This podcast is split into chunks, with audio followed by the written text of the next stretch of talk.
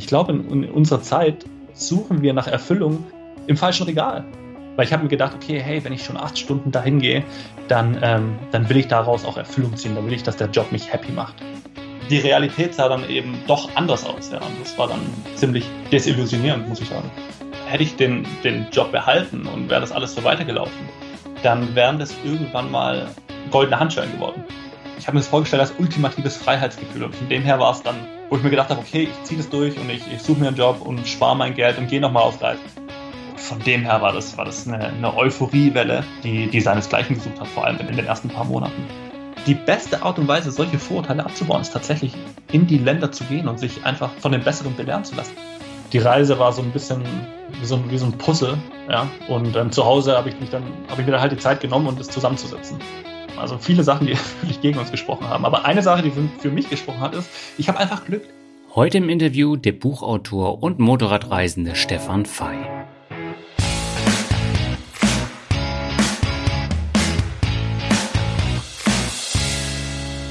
Moin Moin und herzlich willkommen zur sechsten Folge von Mehr Mut zum Glück. Mein Name ist Daniel Kort und heute habe ich Stefan Fey zu Gast und er hat eine wirklich spannende Geschichte zu erzählen, denn er hat vor einigen Jahren seinen Job gekündigt und ist mit dem Motorrad auf Weltreise gegangen. Das heißt von Stuttgart bis nach Sydney und er hat in der Zeit eine ganze Menge erlebt und wollte natürlich dadurch auch den Weg zu einem besseren Leben kennenlernen. Ob es tatsächlich dazu kam und welche Lehren er aus dieser Reise gezogen hat, das erzählt er uns in den kommenden knapp 80 Minuten. Und es ist ein sehr vielseitiges Interview geworden mit ganz vielen Aspekten, die ich persönlich extrem wichtig fand. Und das ist mir auch schon beim Lesen seines Buches aufgefallen. Das Buch heißt Goodbye Lehmann. Und es ist ein absolut lesenswertes Buch. Wenn dir das Interview gefällt, dann schau dir das Buch nochmal genauer an. Es lohnt sich auf jeden Fall. Das Interview ist bisher die längste Memu zum Glück Folge geworden und ich bin der festen Überzeugung, dass du da eine ganze Menge Denkanregungen mitnehmen kannst.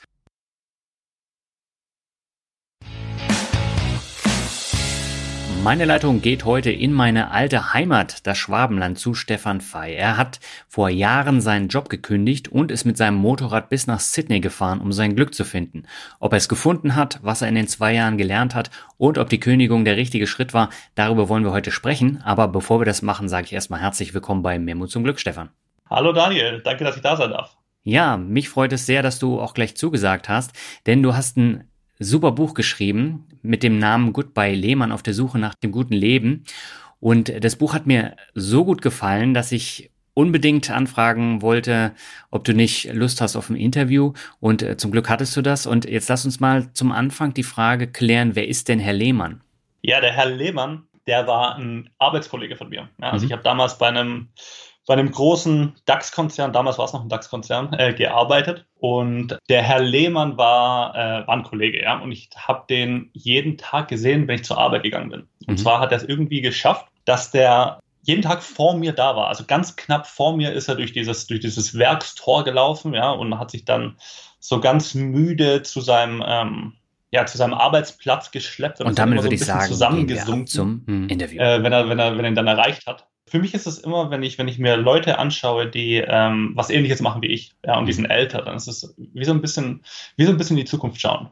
Und ich habe dann immer bei ihm irgendwie dieses, ja, diese, diese Lustlosigkeit, diese, diese Passivität und dieses, ja, dieses irgendwie, wie so ein, hört sich jetzt böse an, ist auch gar nicht so böse gemeint, aber so ein bisschen so wie, wie, wie so ein Gorilla, der zu lange in Gefangenschaft war. Ja, und dann könnte man wahrscheinlich das Tor aufmachen und er wird gar nicht wissen, was er machen würde. Ja, und ähm, ja, so kam mir, so kam mir das immer vor. Und ähm, ja, der hat dann eine entscheidende Rolle gespielt in der, in meiner Kündigung zumindest. Mhm.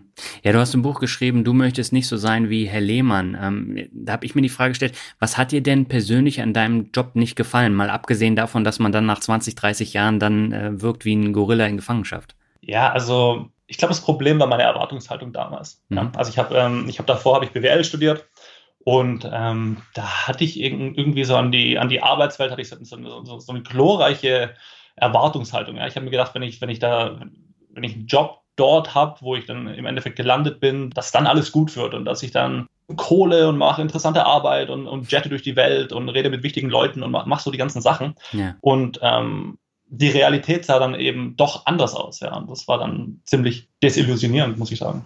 Hm. Was war daran so schlimm? Also der tägliche Alltag, äh, die Vorgesetzten, die Kollegen, wo, wo lag das Problem? Das Problem lag wahrscheinlich eher an mir, muss ich sagen. Ja, also mhm. es gibt genügend Leute, die den Job gemacht haben und die ihn heute noch machen. Und ich bin mir ziemlich sicher, dass, äh, dass sie auch zufrieden damit sind. Also das ist wahrscheinlich schon, schon eher was Persönliches. Mhm. Ähm, aber bei mir ist es so, das, das war auch schon immer so, wenn ich was, wenn ich was mache, dann, ähm, dann will ich es halt richtig machen, dann will ich es ordentlich machen. Ja. Und ähm, ich bin dann praktisch da reingeritten in den Laden mit wehenden Fahnen und wollte halt alles umkrempeln. Ja? Und ähm, so, ein, so ein Unternehmen wie dieses hat ähm, seine Wege, einen äh, da auszubremsen. Ne? Und dann mhm. kommen halt, ich habe damals viel mit, viel mit Ingenieuren zu tun gehabt, ja, und schwäbische Ingenieure, die sind ähm, die sind einfach eine eigene Spezies. Ja. Die, kommen, die kommen halt morgens ins Büro und dann parken sie ihre Schuhe unterm, unterm Schreibtisch, ja, und dann kommt die Bürobirkenstock an, ja, und dann wird ganz genau auf die Uhr geschaut, wenn man eingestempelt hat, und es wird auch ganz genau auf die Uhr geschaut, wenn man ausgestempelt hat. Ja. Oder wenn man auszustempeln hat. Und wenn dann ein Jungspund um die Ecke gebogen kommt und sagt, hey, wir könnten dies machen und wir könnten das machen, dann äh, wird es halt auch leicht mal abgetan mit einem, ähm, ja, mit einem kleinen zeigen auf die Uhr oder dass wir dafür jetzt keine Zeit haben oder dass dafür keine Ressourcen da sind. Und das hat mich einfach nur, das hat mich einfach nur richtig frustriert, muss ich sagen. Ja, jetzt ist es ja so, viele Hörerinnen und Hörer kennen diese Probleme. Die arbeiten wahrscheinlich auch in größeren Unternehmen und da gibt's ja genau die gleichen Probleme. Da mhm. hast du dann Vorgesetzte, die sind seit 20, 30 Jahren dann im Unternehmen und da kannst du nichts umkrempeln und das frustriert dann auf Dauer extrem. Ganz genau. Also sowas, sowas bei mir auch. Und ähm, für mich war es dann aber so ein Stück weit das Problem, ich habe mich dann, ich frage mich eigentlich immer, was wären die, was ist jetzt die Konsequenz, ja. wenn ich nicht, wenn ich nicht handle, wenn ich jetzt nichts mache. Ich habe zu dem Zeitpunkt habe ich eine Freundin gehabt, die war äh, fünf Jahre älter als ich, ich war damals 25, sie war 30 und hätte ich den, den Job behalten und wäre das alles so weitergelaufen, dann wären das irgendwann mal goldene Handschellen geworden. Mhm. Ja, dann wäre das irgendwann mal, oder gar nicht mal so irgendwann, sondern relativ schnell wäre das dann eine Situation geworden aufgrund von, von Verpflichtungen und sonstigem, ähm, wo ich dann nicht mehr so einfach rauskommen könnte. Mhm. Und das hat mir, hat mir Angst gemacht. Aber du hast ja dann von heute auf morgen mehr oder weniger alles hingeschmissen, um auf die Suche zu gehen nach einem guten Leben. Warum hast du das nicht in kleinen Schritten gemacht? Warum hast du sofort gesagt, ähm, ich hau jetzt hier ab? Das hat so, es wäre wahrscheinlich die, sag mal, bessere Lösung gewesen, das so zu machen. Mhm. Aber die Situation, wie sie damals war, da, da war das nicht wirklich möglich, ja. Weil ich hatte, ich hatte erst einen Jahresvertrag, der ist dann verlängert worden auf ein zweites Jahr, da war ich mit dem fertig und dann ging es so über in die Festanstellung und in der Dynamik dann zu sagen, ich war jetzt schon zwei Jahre da, kann ich nicht erstmal ein Jahr Auszeit machen. Ja. Das, das, hätte halt in dem Umfeld hätte das nicht funktioniert, ja. Und von dem her war das ähm, entweder halt ganz raus oder, oder eben gar nicht raus. Hm. Ja, du bist dann rausgegangen und ich glaube, du bist als erstes nach Südamerika geflogen, oder? Richtig, genau. Was hast du da gemacht? Ich war zuerst mit, mit Freunden in Südamerika, da waren wir, waren wir reisen, sind durch äh, Brasilien, Argentinien und Uruguay gegangen zusammen. Und die sind dann ähm, nach Hause gegangen, die beiden anderen, mit denen ich da unterwegs war, weil die haben, die, haben, die waren nicht ganz so mutig, den, äh, den Job an den Nagel zu hängen oder vielleicht auch nicht ganz so naiv. Kann, mhm. man, kann man nennen, wie man mag. Und ähm, ich bin dann weitergegangen und habe in Peru Freiwilligenarbeit geleistet. Mhm. Das war in so einem kleinen Fischerdorf, da war drei Jahre zuvor, war da ein schlimmes Erdbeben. Und da habe ich so eine ganz kleine, kleine, sympathische NGO gefunden, die dort Häuser gebaut hat. Und der habe ich mich dann für drei Monate angeschlossen. Mhm. Da hast du wahrscheinlich dann auch einen Rucksack an neuen Erfahrungen mitgenommen nach Hause, oder? Ja, absolut. Ich habe dort, also dort in dieser, in dieser NGO zu arbeiten, ja, das war, das ist wirklich keine, es waren keine Arbeitsbedingungen, wo man sagt, okay, das ist irgendwie schön oder wünschenswert. Ja, das war in der Wüste, da ist niemand hingekommen, da gab es gar nichts, da war eine Fischfabrik und wenn der, der Wind richtig gestanden hat, dann hat die einen eingenebelt, dass es, dass es, dass es nicht mehr ging, aber es hat so diesen, diesen armen Charme irgendwo gehabt und es war halt die Arbeit, die wir dort gemacht haben, die war die war halt einfach, die, die war so ehrlich, ja, und die war mit den Händen und die war, die war ausgerichtet darauf, anderen Leuten das Leben äh, schöner zu machen oder besser zu machen. Ja, ich meine, die haben davor in irgendwelchen äh, Plastikos, haben die es genannt, ne? also irgendwelche Behausungen, wo halt mit Plastiktarps ähm, dann irgendwie Wände gemacht worden sind. Die hatten, ähm, oder da, es gab eine äh, hohe Kriminalitätsrate dort. Hm Die waren äh, natürlich auch nicht sicher, weil sie ja keine Türen hatten mit diesen, mit diesen äh, Plastikbehausungen. Und es war einfach, das war ein fantastisches Gefühl, dann dort hinzugehen oder dort zu arbeiten und dort sich die, die Hände schmutzig zu machen. Und es war was ganz anderes als davor, wo man ja im Endeffekt, äh, da hast du halt E-Mails geschrieben und digital irgendwelche Angebote kalkuliert, ja. Und es hat irgendwie sich so angefühlt, ob ich jetzt komme oder ob ich nicht komme, ja, ist eigentlich egal. Mhm. Und da war es eben nicht so. Da hat es tatsächlich einen Unterschied gemacht und es war, es war eine Riesenerfahrung. Ja, aber du bist ja dann trotzdem wieder nach Hause geflogen und standst jetzt da vor der Entscheidung, entweder ich suche mir einen neuen Job oder ich mache was komplett anderes. Warum hast du dich dafür entschieden, keinen neuen Job zu suchen? Also, ich, als dann die Zeit in Südamerika zu, zu Ende war, ich habe die ja eigentlich, eigentlich mit dem, mit dem Hintergedanken habe ich die gemacht oder habe damals den Flug gebucht oder auch meinen Job gekündigt, dass mhm. ich mir gedacht habe, okay, ich muss jetzt, ich muss das jetzt einmal gemacht haben. Ja, weil ja. ich war davor noch nie richtig im Ausland gewesen. Und ähm, viele Freunde von mir, die hatten irgendwie so klassisch nach, nach der Schule irgendwie so ein Jahr Australien oder so gemacht mhm. oder irgendwie sowas in die Richtung. Ich habe das, ich hab das nie gemacht. Und ich habe mir gedacht, okay, jetzt, jetzt ziehst du das durch und ähm, bis dahin war dein Lebenslauf echt okay und du hast einen guten Job gehabt, da findest du danach auch schon wieder rein. Ähm, und wenn du die Erfahrung gemacht hast, dann bist du bereit für dieses hier, äh, das richtige Leben. Ja. Mhm. Das nennt man ja hier so, das, richtige Leben, mit beiden Beinen im Leben stehen. Ja. Da habe ich gedacht, okay, wenn ich, wenn ich diese Auslandserfahrung gemacht habe, dann bin ich dafür bereit. Gut, dann kam, dann kam der Tag der Abreise. Ja.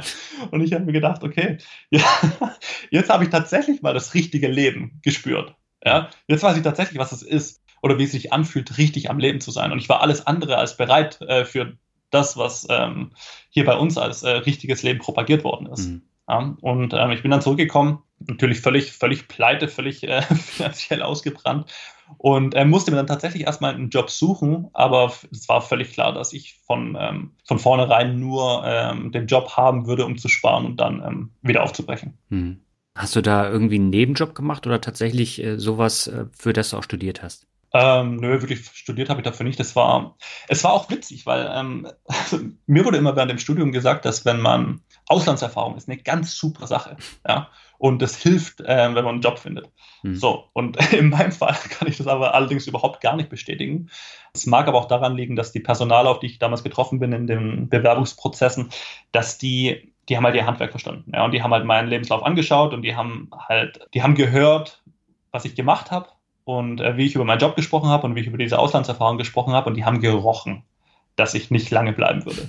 Ähm, und von dem her war das richtig schwierig. Es war wirklich schwer, einen Job zu finden, obwohl ich bei dem Unternehmen, wo ich war, extrem gut gestellt war. Mhm. Aber ähm, ich bin dann im Endeffekt in, einer, in einem Online-Marketing-Startup gelandet und habe da Vertrieb gemacht. Also richtig hardcore Klinken putzen. Mhm. Ja.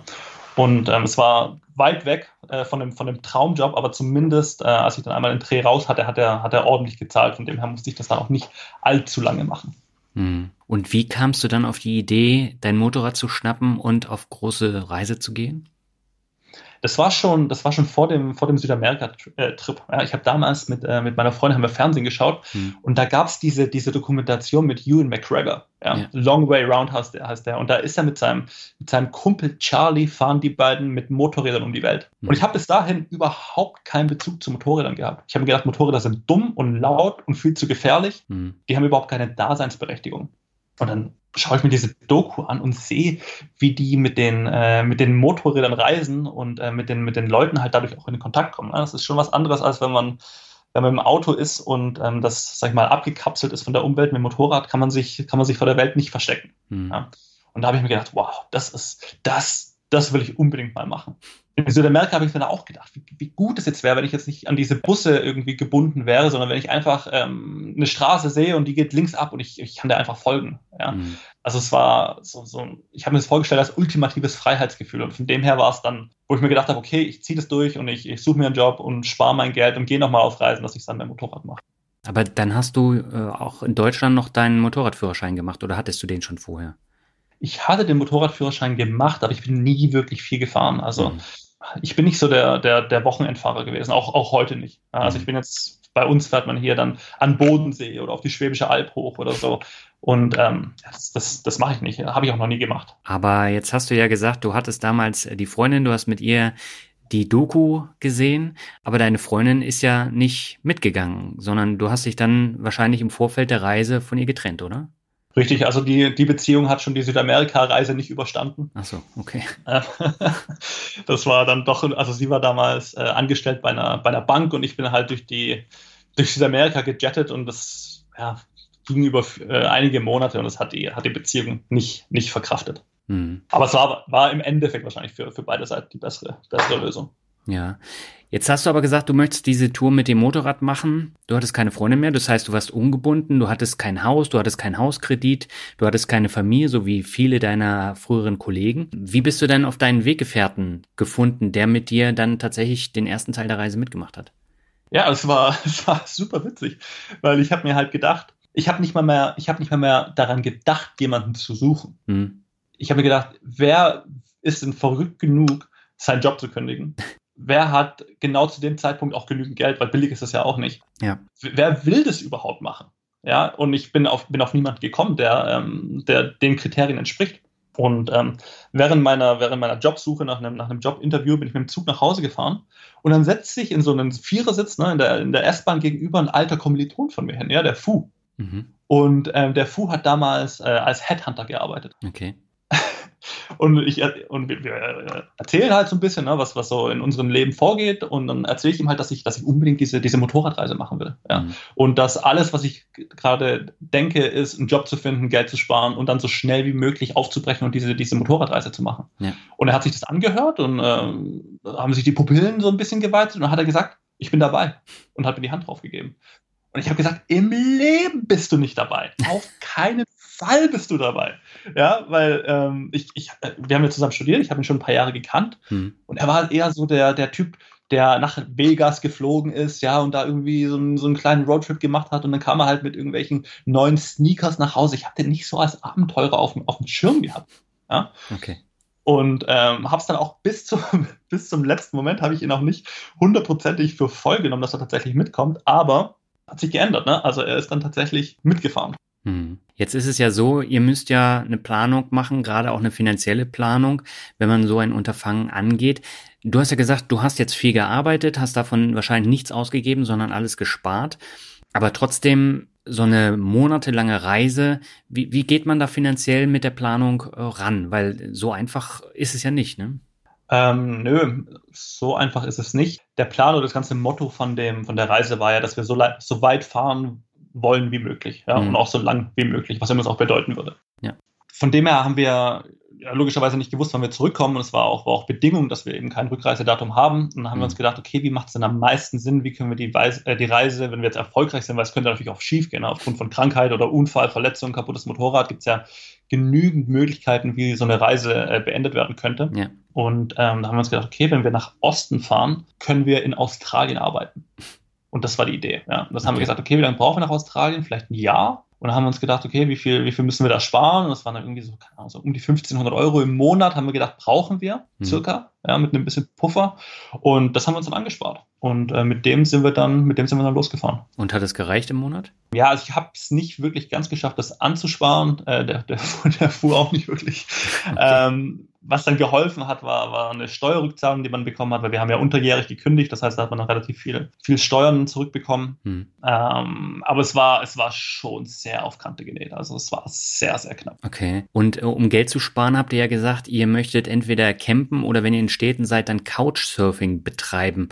Ähm, was ist denn Couchsurfing? Ja, Couchsurfing ist auch sowas, das hat der, das hat der Fu äh, mit auf die Reise sozusagen gebracht. Und zwar ist es eine, eine Plattform, eine, Webseite.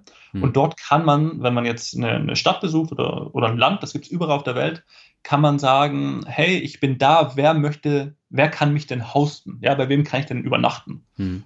Und ähm, der Fuhr erzählt mir das ungefähr so, wie ich es jetzt gerade erzählt habe. Und, und ich habe mir gedacht, wer macht denn das? Ja, weil es ist ja auch völlig unentgeltlich. Also ja. man, man zahlt sozusagen in Geschichten ja, und ähm, neuen Freunden. Und ich habe gedacht, wer macht denn sowas? Das, das, das, das ist doch Quatsch. Ja? ja? Kann ich mir nicht vorstellen, dass das funktioniert. Aber falsch gedacht, es hat hervorragend funktioniert. Mhm. Praktisch Couches gesurft von ähm, Polen bis nach, ich glaube, die letzte war in, war in Indien. Mhm. Ja, genau. Und wie lief das mit der Verständigung? Haben die alle Englisch gesprochen? Ja, also wir haben dann im, äh, im Iran waren wir Couchsurfen bei einem und, und der hat das, der hat das ganz gut auf den Punkt gebracht. Er hat mhm. gemeint, er geht gerne, wenn er reisen geht, dann trampt er gerne. Ja, mhm. weil dort, wenn man, wenn man trampt, hat man sozusagen die, das ist wirklich Zufall, wenn man trifft und man kriegt so die beste Idee von, von dem Land oder von dem Ort. Ja. ja. Und beim Couchsurfen ist es so, das ist schon so in gewisser Weise eine kleine Blase. Also es ist im Vergleich zu, wenn man einfach so in ein Land geht oder sich eine Stadt anschaut, ja, ist es viel echter, viel authentischer. Mhm. Sieht den, den Ort durch die Augen von jemandem, der dort lebt. Mhm. Ähm, aber dennoch sind die typischen Couchsurfer sind relativ gut gebildet und sprechen ziemlich gut Englisch. Mhm. Ja. Von dem her hat es mit der Verständigung war das, ja, ich glaube, wir hatten nicht ein einziges Mal Probleme. Das ging echt sehr gut.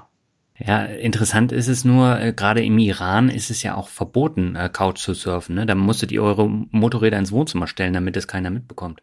Ja, das war, das war kurios. Und das Witzige war auch, wir waren in, äh, wir haben Couchsurfing als Plattform tatsächlich in, im Iran nur ein einziges Mal genutzt. Ja? Mhm. In Teheran war das. Und die Leute im Iran sind so unglaublich gastfreundlich. Und mhm. der, der Ruf eilt denen voraus, aber man glaubt es dann trotzdem nicht so wirklich. Ja. Aber es, es ist dann tatsächlich genauso gekommen. Wir haben Couchsurfing gemacht und waren dann in Teheran bei dem, bei dem Abbas hieß er. Und ähm, anstatt dann weiter Couchsurfing zu machen, also ganz klassisch, hat er uns eine Liste gegeben mit Städten und Namen und Telefonnummern. Und hat dann gesagt, okay, wenn ihr jetzt von mir aus nach Shiraz kommt, dann ruft einfach den Site an. Mhm. Und ähm, ich habe mir auch gedacht, das ist ja super seltsam. Ja?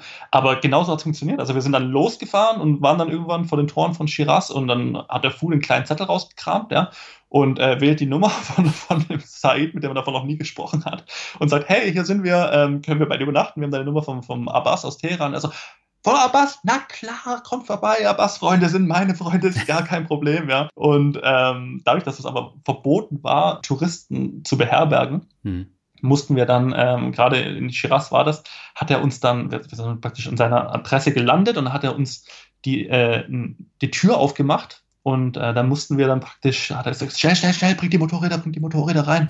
Und dann mussten wir die äh, Motorräder in seinem, in seinem Wohnzimmer unterstellen, ja, damit es halt von draußen niemand sieht, weil ähm, die erregen natürlich schon immer, die haben viel Aufmerksamkeit erregt, die Motorräder. Hm. Eure Tour ging ja von Stuttgart über Polen, Finnland, Russland und dann durch Usbekistan, Turkmenistan und dann bis nach Iran, wie du eben gesagt hast. Was waren denn so Learnings, die du mitgenommen hast auf dieser ersten Etappe der Reise? Du hast eben gesagt, die Iraner waren sehr gastfreundlich. In einem Land hast du auf der Straße einen Fisch geschenkt bekommen. Was hast du denn noch für Learnings gehabt? Ähm, da äh, wann, wann, also es war wirklich der, der erste Teil von der Reise. Im Endeffekt die ganze Reise war toll. Mhm. Ja.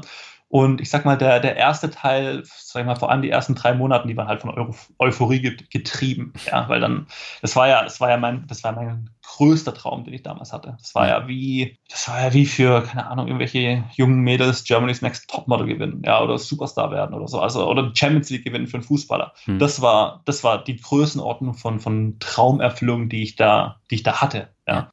Und von dem her war das, war das eine, eine Euphoriewelle, die, die seinesgleichen gesucht hat, vor allem in, in den ersten paar Monaten. Hm. Aber was verrückt war, ist, und das war, war so mit das größte Learning, wo ich, was mir die Reise mitgegeben hat, und es kam relativ fix, ja, dass ich dann, als es mal abgeebbt ja, weil auch auf einer, auch auf so einer Reise gibt es Alltag. Ja, und irgendwann weiß man ganz genau, wo es Zelt sitzt, ja, und man weiß, ähm, also man hat diese, die, diese Reise irgendwann mal gehandelt. Ja, man weiß dann, wie es funktioniert. Klar gibt es Überraschungen und klar gibt es unvorgesehene Sachen, aber so im Großen und Ganzen hat man das dann irgendwann mal schon ja, raus, wie, wie es funktioniert. Mhm. Und was man eben auf so einer Reise auch macht, ist ziemlich viel Motorradfahren. Ja, also man ist ziemlich viel, man sitzt ziemlich viel auf dem Bock und hat den Helm auf und kann sich nicht unterhalten. Man hat halt viel Zeit zum Nachdenken. Und ja. ähm, das Verrückte war dann, dass ich, ähm, wir, wir fahren dann und ich glaube, es war in Kasachstan oder Usbekistan, ich weiß schon gar nicht mal ganz genau, und ich erwische mich bei den Gedanken, wie ich eine zukünftige Reise plane. Ja, also ich sitze sitz auf dem Motorrad und denke mir, hm, ja, das ist jetzt schon toll, aber wenn ich wieder nach Hause komme, dann könnte ich ähm, ja nochmal Geld sparen und dann würde ich mir ein, ein, kleineres Motorrad kaufen und würde dann das nach Südamerika verschiffen und dann würde ich durch Südamerika und ich ertappe mich bei dem Gedanken. Ja, ja. und ich denke mir, warte mal, du lebst gerade deinen Traum. Du hast so viel Zeit und eine Beziehung und mhm. ähm, Geld und alles Mögliche geopfert, ja, um genau da zu sein, wo du jetzt bist. Und anstatt wirklich damit happy zu sein und anstatt zu sagen, hey, wie froh bin ich eigentlich, ja, wie glücklich, wie privilegiert, was ist das eigentlich für eine, für eine unglaubliche Situation, in der ich bin, mhm. bin ich in meinem Kopf ganz woanders, ja, in meinem Kopf bin ich dabei, eine andere Reise zu planen, ja, und der Umkehrschluss von dem Ganzen ist ja, ist, ist, war, war dann für mich völlig klar. Das heißt, egal was ich mache, egal was ich erreiche, egal wer in mein Leben tritt, egal wo ich bin, egal was ich mache, ich werde niemals, ich werde niemals zufrieden sein, weil es immer den nächsten Regenbogen gibt. Ja, es mhm. gibt immer den nächsten goldenen Topf, den ich jagen kann. Und ähm, da habe ich mir gedacht, das ist, das ist, das ist kein, das ist auf jeden Fall nicht das gute Leben. Und das war, das war, das war ein krasses, krasses Learning und eine krasse Einsicht, würde ich mal sagen. Ja, ich finde es interessant, dass es gerade auch am Anfang der Reise schon war. Also nach einigen Monaten, mhm. äh, da hat sich ja nochmal wieder was geändert, da können wir gleich nochmal drüber sprechen, aber dass man relativ am Anfang dann schon das Gefühl hat, obwohl man gar nicht weiß, wie lange die Reise geht, was man danach machen könnte. Unglaublich, ja. Unglaublich. Das ist halt, ich weiß nicht, ob das jedem so gehen würde, ja. Das ist halt auch, sag ich mal, wie ich gestrickt bin. Ich bin ziemlich zukunftsorientiert, ziemlich angetrieben. Das hat mich an viele gute Orte gebracht und es hat mir auch ähm, die Reise ermöglicht. Aber wie alles im Leben hat das hat diese haben diese Eigenschaften auch eine Kehrseite. Hm. Und wer, sag ich mal, ständig, ständig am Rennen ist, der muss es, der muss es lernen, sich hinzusetzen. Ja? Und der muss, der muss lernen, sich hinzusetzen und sich mal umzuschauen und mal ein bisschen Wertschätzung dem gegenüberzubringen, wo er gerade ist. Hm. Und ähm, das ist für mich eine, eine Riesenaufgabe in, die, in, in diesem Leben. Ja, du hast ja gesagt, äh, du hast äh, generell eine hohe Erwartungshaltung schon im Job gehabt. Und äh, hast du diese Erwartungshaltung dann im Laufe der Reise runtergeschraubt? Mm, nicht wirklich. Hm. Im Laufe der, der, Reise schon, ja. Im ersten, im ersten Teil nicht. Und da hm. habe ich mich mit dem Fu dann auch öfter mal in die Haare oder in die Wolle bekommen. Ja, weil ich meine, wenn man zu zweit ist, dann ja, verbringt man, wir haben ja so viel Zeit miteinander verbracht. Ja, 24 Stunden am Tag, sieben Tage die Woche, jeden einzelnen Tag. Also wir haben wahrscheinlich im ersten Monat oder wahrscheinlich schon in den ersten zwei Wochen mehr Zeit miteinander verbracht als davor in unserer gesamten Freundschaft. Und das ist natürlich, sag ich mal, schon eine Belastung. Und man hat unterschiedliche Vorstellungen. Ich wollte dann immer so ein bisschen so, so abenteuerlicher unterwegs sein. Und der Fu hat gemeint, äh, auch noch völlig zu Recht, wenn wir jetzt die Reise schon am Anfang riskieren, ja, mhm. dann sind wir halt in innerhalb von einem Monat wieder zu Hause ja, weil wir irgendwie die, die Motorräder kaputt gemacht haben oder uns verletzen oder sonst irgendwas. Ja. ja. Und da gab es dann schon immer viel Spannungen, weil ich habe mir gedacht, so Mann, du bist, du bist hier der, du bist der Pauschaltourist unter den, ähm, unter den Motorradreisenden, ja, und wie du die Reise angehst, total furchtbar. Er auf der anderen Seite hat natürlich gesagt, ich bin, bin völlig naiv und verantwortungslos, ja, und mhm. ähm, setze halt die Reise schon am Anfang aufs Spiel, das macht überhaupt gar keinen Sinn. Aber es hat ja trotzdem funktioniert, oder? Ja, im Großen und Ganzen, im Großen und Ganzen hat es auf jeden Fall funktioniert. Und wir haben dann auch irgendwann mal gelernt, wir haben ja auch unterwegs andere Reisende getroffen und auch Leute, die viel mehr Erfahrung hatten als wir. Ja. Mhm. Und da hat einer hat dann gesagt so, hey, ihr beide, ihr seid wie ein altes Ehepaar. ja, und ihr müsst das machen, was ein altes Ehepaar auch machen muss. Und es ist auch mal Sachen getrennt voneinander machen. Mhm. Ja. Und äh, das haben wir dann irgendwann mal auch umgesetzt und das hat, das hat uns extrem gut getan. Das finde ich echt äh, spannend. Hast du denn generell Vorurteile abgebaut, als du so durch Länder wie Kasachstan, Usbekistan, Turkmenistan gefahren bist? Weil häufig hat man da ja um, ganz unbewusst auch, auch Russland ähm, so Vorurteile. Hast du die abgebaut während der Fahrt? Ja, also diese, die Vorurteile, die sind, die sind super spannend. Hm. Ich meine, ich bin aufgewachsen in einem völlig multikulturellen Umfeld. Bin aufgewachsen in äh, Esslingen, das ist eine, ja, eine Stadt in der Nähe von Stuttgart, da ist Mercedes-Benz ist riesengroß. Äh, die haben in den 70ern und 80ern und 90ern viele, viele Gastarbeiter angeworben. Also es ist absolut multikulturell, wie man sich es nur vorstellen kann. Mhm. Und ich habe Freunde aus allen Teilen der Welt, einfach nur von dort, wo ich aufgewachsen bin. Und da würde man denken, man hat keine Vorurteile. Ja. ja?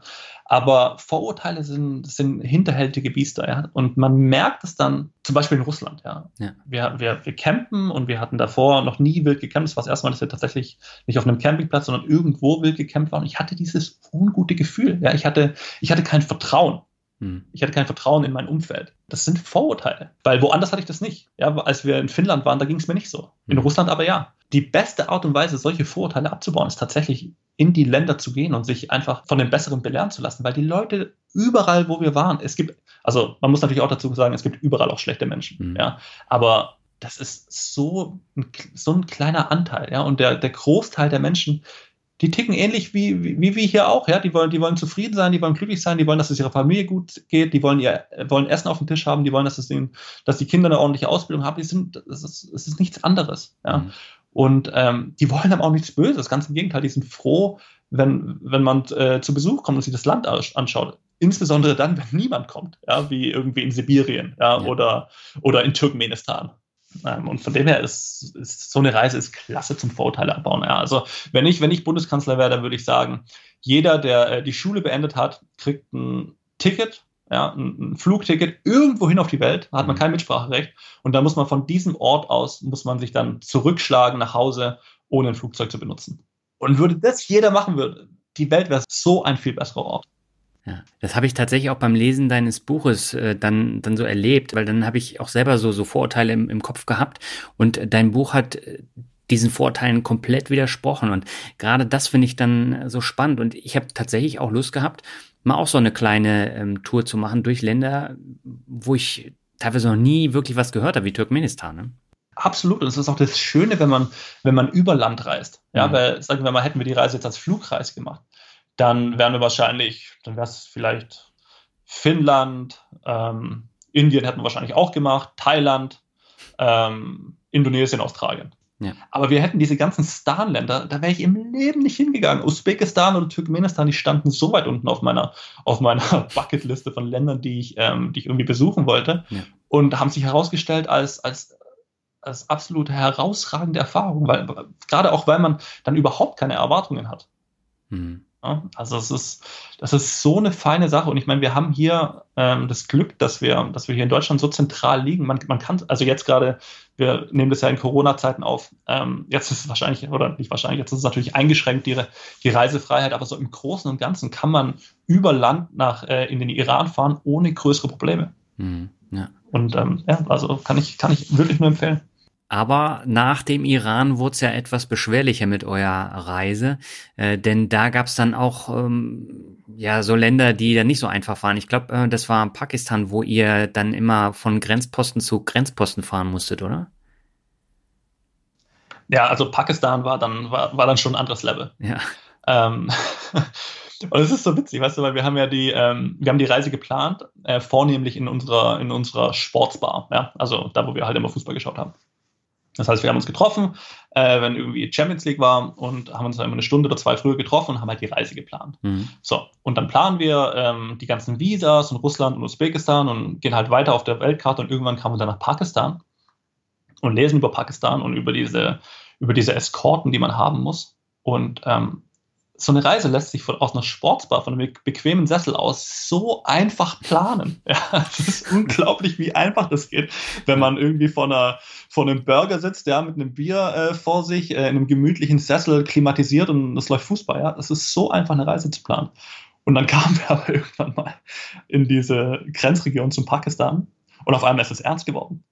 Und wir denken uns nur, ist das, wie dumme Menschen sterben? Ja, ist, ich meine, das wäre ja nicht mal eine Schlagzeile. Deutsche Touristen in Pakistan entführt. Ja, wenn ich die gelesen hätte vor zwei, drei Jahren, würde ich mir denken, ja, selber schuld, wenn man da hingeht. Hm. Ja, und jetzt waren wir halt tatsächlich ähm, dann vor der, vor der Grenze und haben uns gedacht, um Gottes Willen, was, was machen wir hier eigentlich? Ja? Hm. Ist, es, ist es das wert? Also es sind diese, diese ersten 1000 Kilometer durch Pakistan, äh, Baluchistan heißt es ja, die, die Gegend, da muss man tatsächlich mit, äh, mit Eskorte fahren. Und das war schon auch ich weiß nicht, ob ich es nochmal machen würde. Es ist alles gut gegangen. Ich habe aber auch im Nachhinein ein, ein, Video gefunden von einem spanischen Fahrradfahrer, der es gibt nur eine Route. Also es gibt genau die eine Straße, die man fahren kann. Ja. Und da ist bei ihm war das ist ein Attentat verübt worden auf einen Bus, der vor ihm gefahren ist. Mhm. Ja. Und ich habe es dann, ich habe es ja im Nachhinein, wo ich mein Buch recherchiert habe, habe ich das erst gefunden und ich habe mir gedacht, das ist, das ist einfach schon ein krasses Risiko. Ja, das ist heftig. Wie gesagt, bei uns ist alles gut gelaufen und ähm, die Eskorte an sich, die war in Ordnung, die war dann irgendwann nervig. Also ist auch witzig, wie sich der, wie sich der Verstand an so eine latente Gefahrsituation gewöhnt. Mhm. Ja, am Anfang war man froh über die Eskorte, da haben wir uns uns hergewünscht und irgendwann haben wir uns dann gedacht, um Gottes Willen, weil die, die, also die Eskorte war dann auch irgendwann, am Anfang waren es Jeeps mit äh, zwei bewaffneten äh, Soldaten hinten drauf. Ja. So hat es angefangen und dann waren es irgendwann Roller, 125 Kubik mit einem Typ, mit einem Typ mit der Kalaschnikow. Und dann denken wir uns so, wenn, wenn uns jetzt die Taliban angreifen, ja, was, was soll denn der machen? Ja, da sind wir wahrscheinlich besser dran, wenn wir einfach wegfahren. Ja. Und ja, aber als dann, als dann diese, diese Escort-Situation, als die dann vorbei war und wir dann Pakistan auch richtig erleben konnten, hat sich, hat sich natürlich auch die Erfahrung von, von Pakistan komplett geändert. Mhm. Und ähm, auch da muss ich sagen, das war, ja, da war es natürlich mit den Vorurteilen noch mal krasser. Ja. ja.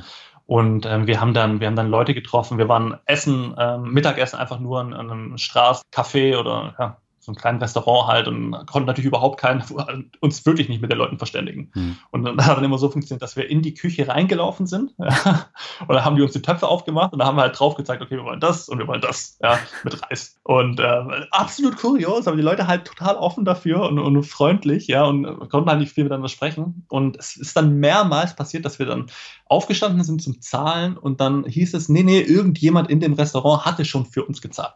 Echt? Ja. Kurios absolut kurios. Und es ist halt, also das, so die Gastfreundschaft, die man, die man im Iran und, und in Pakistan hat, die geben sich da beide nichts erfährt, die ist einfach, das ist so herzerwärmend. Ne? Und einer hat mich dann mal, hat uns dann mal gefragt, weil wir haben, da haben wir gesagt, so, oh, die Gastfreundschaft, die Gastfreundschaft. Und für ihn ist es ja normal. Hm. Ja. Und er war noch nie woanders und sagte, ja, wenn ich jetzt nach Deutschland kommen würde, wäre es dann anders. Und da musste ich mal schon kurz schlucken, ja, weil wenn ich mir überlege, dass, äh, dass äh, zwei Pakistanis auf der Autobahn stranden, zum, zum Beispiel ja, in ihren traditionellen Gewändern, bin ich mir nicht sicher, wie viele Leute halten würden und ihnen helfen würden. Hm. Ja, also da kann man, da kann man wirklich, wirklich viel lernen von, von, von den Ländern und von, von deren Einstellung gegenüber Gästen. Hm. Ihr habt auch Couchsurfing auf dem Polizeirevier betrieben da, ne? Ja, das war nicht klassisch Couchsurfing. Ja, wir mussten dann, da hieß es, dass wenn man, wenn man nicht früh genug von der, von der Grenze wegkommt, also das war die Grenze Iran-Pakistan, mhm. dann muss man die Nacht auf dem, auf dem Polizeirevier äh, verbringen. Ja. Ähm, und wir haben natürlich alles Menschenmögliche daran gesetzt, dass wir, dass wir früh genug da sind. Mhm. Ähm, weil, wer, also wenn man sich denkt, es ist zu gefährlich, dann weiterzufahren, dann möchte man da ja nicht sein. Also man möchte aus diesem, aus dieser Gegend so schnell wie möglich weg. Also waren wir so früh an der Grenze, wie es halt nur irgendwie ging und waren auch die ersten, die da waren. Und ähm, auf der iranischen Seite hat dann aber konnten wir nicht ausreisen, weil kein Papier da war. Ja, also die konnten, die konnten nicht drucken. Ja, und wir denken uns so, so es ist ja absolut unglaublich, dass, dass wir jetzt hier stecken, weil es auf der Grenzstation kein Papier gibt. Ja. Und dann saß man da halt, ich weiß nicht, vier oder sechs Stunden, bis dann irgendjemand mal von irgendwo Papier gebracht hat und dann man drucken konnte und ähm, wir dann irgendeinen Wisch unterschreiben konnten, dass wir dann weiterreisen konnten. Hm. Aber dann war es natürlich schon zu spät und dann haben wir eben äh, auf dieser auf dieser Grenzstation auf pakistanischer Seite, an dieser Polizeistation, die, da mussten wir dann dort übernachten. Genau. Das sind ja echt Geschichten, die du da erzählst. Das ist wirklich unglaublich. Aber umso schöner, dass du das jetzt nochmal mit uns teilst. Danach kam ja Indien und äh, Indien war für dich ja nochmal eine komplette Umstellung, äh, sowohl was den Verkehr als auch die Menschen angeht. Aber du hattest auch zum ersten Mal einen Reiseburnout und dein Körper hat gestreikt. Wie bist du damit umgegangen? Ja, es war, also man muss zu Indiens Verteidigung sagen, dass ich mir diese, ich habe so einen ganz fiesen, ich weiß nicht, ob es ähm, eine Lebensmittelvergiftung war oder irgendein, irgendein Virus oder mhm. bakteriell oder ich, ich weiß es wirklich nicht, aber ich habe mir das schon auf pakistanischer Seite eingefangen und dann praktisch mit importiert. Mhm. Ja. Aber da hat es mich zwei Wochen richtig reingehauen. Und also da, da, ging dann überhaupt gar nichts. Und wir haben uns dann in ein Hotel äh, eingebucht in Indien, Bizarre. Und ähm, ja, weil ich, weil ich mich halt kurieren musste. Es, es mhm. ging halt einfach nicht weiter. Und zu dem Zeitpunkt waren wir dann auch schon vier oder fünf Monate unterwegs. Und das ist so ganz, eine ganz typische Zeit für einen, für, so einen Reiseburnout. Ja, also ja. es ist, es ist tatsächlich was, was Gängiges. Viele Leute, viele Leute bekommen das, weil ähm, das Leben ist halt, es passiert ja jeden Tag passiert irgendwie was Neues und jeden Tag ähm, hast du irgendwelche Herausforderungen zu meistern. Und auch wenn ich vorher gesagt habe, dass man so einen gewissen Reisealltag hat, ja, mhm. ist es trotzdem natürlich ähm, trotz des Lebens einfach so beschleunigt und irgendwann ist man, ist man so richtig ausgebrannt, weil der, der Kopf gar nicht hinterherkommt mit diesen, mit diesen ganzen Erfahrungen und diese ganzen, diese ganzen Erfahrungen überhaupt zu, zu verarbeiten. Mhm. Ja. Und ähm, wir haben dann für uns beschlossen, dass wir dann halt auch, ähm, dass wir da einfach mal versuchen, langsamer zu reisen. Ja? ja? Weil nur weil wir jetzt irgendwie Stuttgart hinter uns gelassen haben und unsere Jobs gekündigt haben, wir hatten immer noch diese, die, diese Einstellung, ja, dieses, dieses Getriebene, ja, dieses Terminkalender, dieses, wir müssen da und da sein und dann müssen wir dort sein. Und ähm, das ist, das ist super schwer loszulassen. Mhm. Ja, oder einfach mal fünf Grad sein zu lassen und einfach mal an einem Ort irgendwie eine Woche zu bleiben und ähm, sich das ein bisschen anzuschauen. Es ist nicht, es ist gar nicht so einfach. Ja, und wir mussten das auf der Reise tatsächlich richtig lernen. Mhm. Aber Indien war ja tatsächlich auch so das erste Land, wo ihr gesagt habt, ihr trennt euch jetzt mal. Und äh, du bist dann, glaube ich, in, in Himalaya gefahren und äh, Fu ist woanders hingefahren. Hat es dann so ein bisschen dazu geführt, dass ihr ein bisschen freier atmen konntet, so allein? Ja, auf jeden Fall. Also es war auch, das war halt, so ein ganz unter sag ich mal, Motorradfernreisenden ist die, die Route, wo ich da gemacht habe im Himalaya, die ist, die ist so ein bisschen so ein Mecker, ja, so ein richtig, richtiges Motorradreisemecker. Ja. Weil da kommt man an der ähm, höchsten befahrbaren Straße der Welt vorbei. Mhm. Und ähm, das ist, sag ich mal, jetzt das eine, aber das andere ist halt, dass man einfach durch den Himalaya fährt. Ich meine, geht's eigentlich noch? wie, wie gut ist es eigentlich? Und äh, wir haben dann natürlich Berichte gelesen und so weiter und der FU hat halt entschieden, dass es, dass es ähm, ein zu hohes Risiko ist. Ja. Und ähm, ist dann praktisch die Etappe nicht mitgefahren. Und die wollte ich mir aber wirklich nicht nehmen lassen. Und zu dem Zeitpunkt hatten wir uns davor auch schon zwei, dreimal getrennt gehabt. Zwar nicht so lange, ähm, aber von dem her war das dann auch in Ordnung, dass, ja. wir, dass wir das so machen. Und ähm, ich bin es dann alleine gefahren oder zumindest ähm, wollte ich es alleine fahren und habe aber dann relativ schnell bin ich in so eine Gruppe von, von Holländern reingeraten und bin dann äh, habe dann praktisch den Himalaya zusammen mit denen gemeinsam unter die Räder genommen. Muss ich, muss ich auch sagen, war ich schon auch froh drüber. Mhm. Ja, weil ähm, es ist verrückt. Also es ist wirklich verrückt, da lang zu fahren. Ähm, und es ist schon auch natürlich ein Stück weit gefährlich, weil Sicherungen und Leitplanken und lauter solche Sachen, die gibt es halt da nicht. Und da hat man schon ein besseres Gefühl, wenn man, wenn man weiß, dass jetzt noch jemand da ist, ähm, der einem eventuell dann auch helfen würde, wenn irgendwas schiefgehen würde. Ja. Aber generell, du bist ja im Vorfeld fast gar nicht gefahren. Wie lange hat es denn gedauert, bis du ein sicheres Gefühl auf dem Motorrad hattest? Weil, äh, wie du jetzt gesagt hast, Himalaya ist ja dann nochmal eine komplett andere Hausnummer. Und äh, wenn du jetzt fünf Monate sehr viel gefahren bist, aber trotzdem diese, diese Extremerfahrung hattest du ja gar nicht. Ja, es ist, es ist, wir Menschen ich finde es so faszinierend an unserer Spezies, dass wir uns, dass wir so gut darin sind, uns anzupassen. Mhm. Wie schnell das auch geht. Und ähm, ich bin davor nicht viel Motorrad gefahren, also und ich bin überhaupt nicht auf äh, überhaupt nicht Offroad gefahren. Mhm. Noch nie. Wir hatten vor der Reise hatten wir so ein kleines Offroad-Training gemacht. Das war ein Vormittag. Das war alles, was wir an Erfahrung hatten. Und äh, ich weiß auch ganz genau, in der Slowakei bin ich in ein Matschloch gefahren, weil ich überhaupt keine Ahnung hatte, wie ich, wie ich irgendwie da durchkomme. Ja? Und dann, dann kam halt hier irgendwie eine kleine Baustellenumfahrung, wo halt irgendwie auf Kies war. Und dann kam da irgendwie eine Straße, die schlecht ausgebaut war. Und dann war man ja davor schon in Kirgisistan gewesen, da war auch viel Offroad. Und man, man gewöhnt sich dann irgendwann dran. Ja, und irgendwie habe ich dann so ähm, das, das Gefühl entwickelt. Und ich würde mich wirklich nicht äh, als guten Motorradfahrer bezeichnen, auch heute noch nicht. Ja. Mhm. Aber ähm, es ist einfach verrückt und ich habe mich da auch selbst unterschätzt in der Hinsicht, wie schnell man dann doch auch irgendwie dazulernt. Mhm. Ja?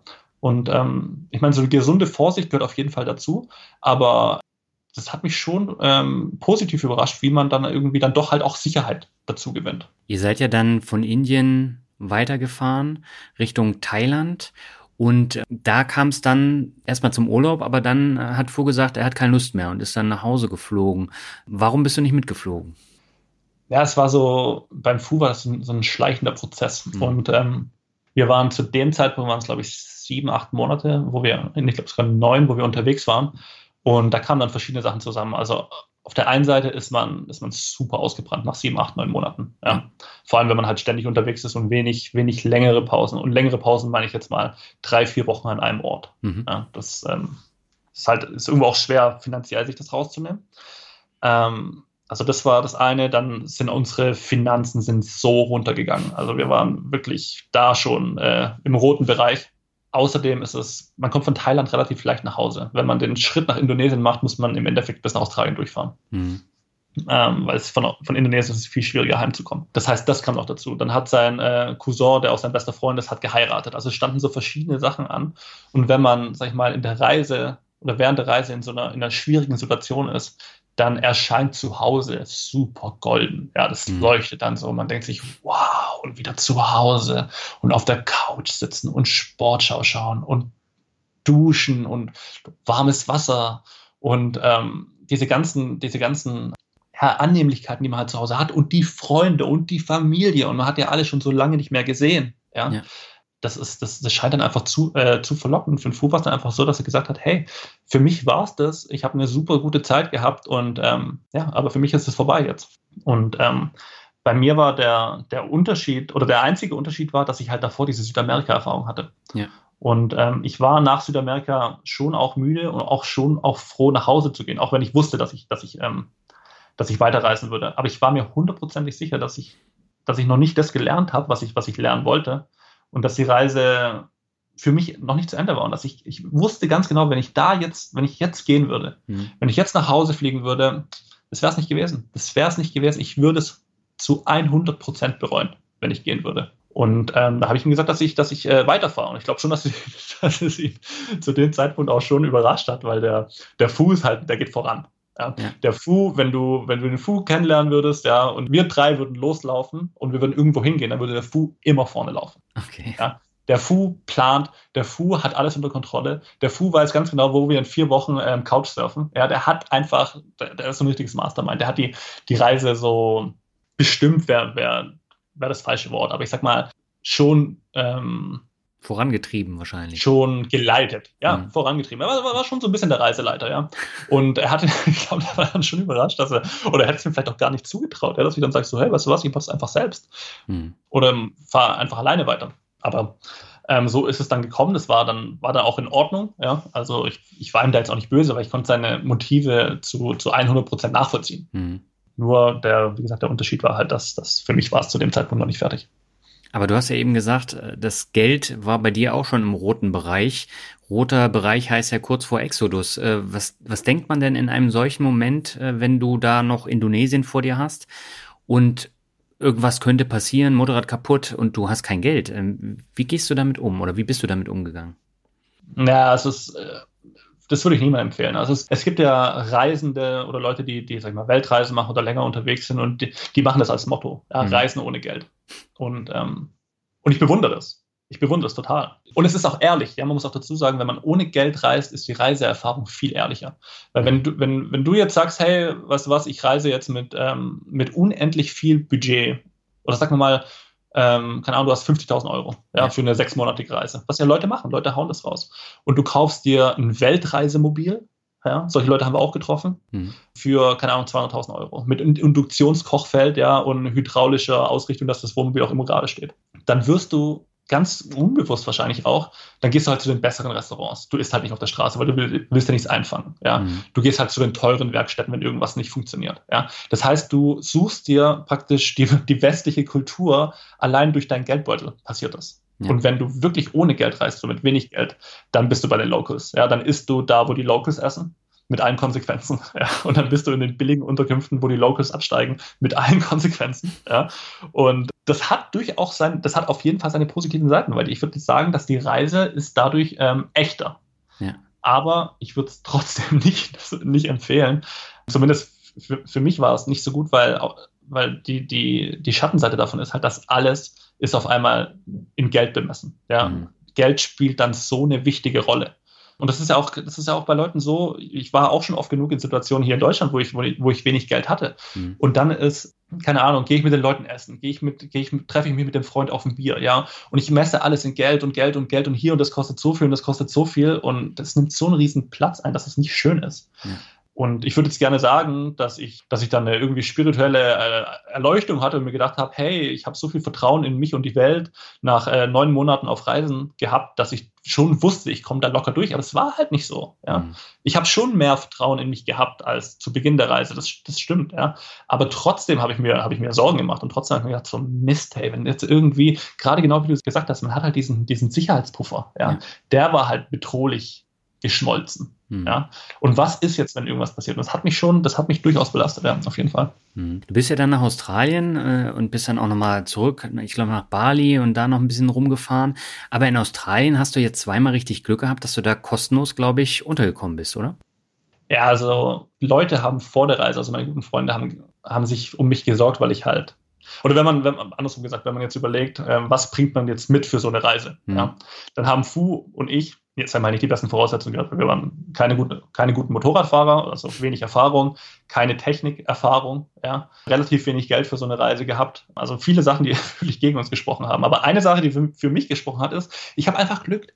Es ist halt einfach so. Ich, habe, ich, bin einfach, ich bin einfach ein Glückspilz. Okay. Und ähm, ich weiß nicht, wo das herkommt. Ich, ich glaube, ich habe generell eine relativ positive Einstellung zum Leben und mein Vater hat immer gesagt, so wie man in den Wald reinschreit, so kommt es auch zurück. Ja? Mhm. Und ja, ich habe dann, ich habe da wirklich Glück gehabt, weil ich bin in Australien gelandet mit 147 Euro in meinem Namen sozusagen. Und ähm, in Australien kosten Bier 8 Euro. Ja. Also 147 Euro in Australien ist nochmal weniger, als es hier ist. Und ich denke mir, meine Güte, hey, wie soll das gut gehen? Ja. Mhm. Und ich meine, man muss auch dazu sagen, ich habe eine Familie. Ja. Ich komme jetzt nicht irgendwie äh, aus einem reichen Elternhaus, aber die hätten mir sicherlich, hätten die mir irgendwie ein bisschen Geld leihen können. Mhm. Ja. Die haben auch mit mir geschumpfen, wo sie dann das Buch gelesen haben. Ja. Weil ich habe gesagt, so, um Gottes Willen, warum hast du denn nichts gesagt, Junge? Ja. ja. Das musst du doch nicht, das, äh, das hätte doch nicht sein müssen. Ja. Aber ich will mir, wollte mir dann halt auch nicht die Blöße geben. Das wäre eine Niederlage gewesen, ne? Das wäre es wär irgendwo eine Niederlage gewesen, ganz mhm. genau. Ja, deswegen habe ich das nicht gemacht. Und ich habe dann über, äh, über ein Forum, so ein Motorradreiseforum, habe ich geschrieben, hey, ähm, komm nach Darwin, will mir irgendjemand vielleicht Starthilfe geben, ne? so, mhm. weil ich eine Weile da sein werde. Dann hat sich der Dave, heißt der, hat sich dann bei mir gemeldet und hat gesagt, hey, hey Mate, kein Problem, ich hole dich ab vom Flughafen, ja, kannst bei mir erstmal bleiben. Mhm.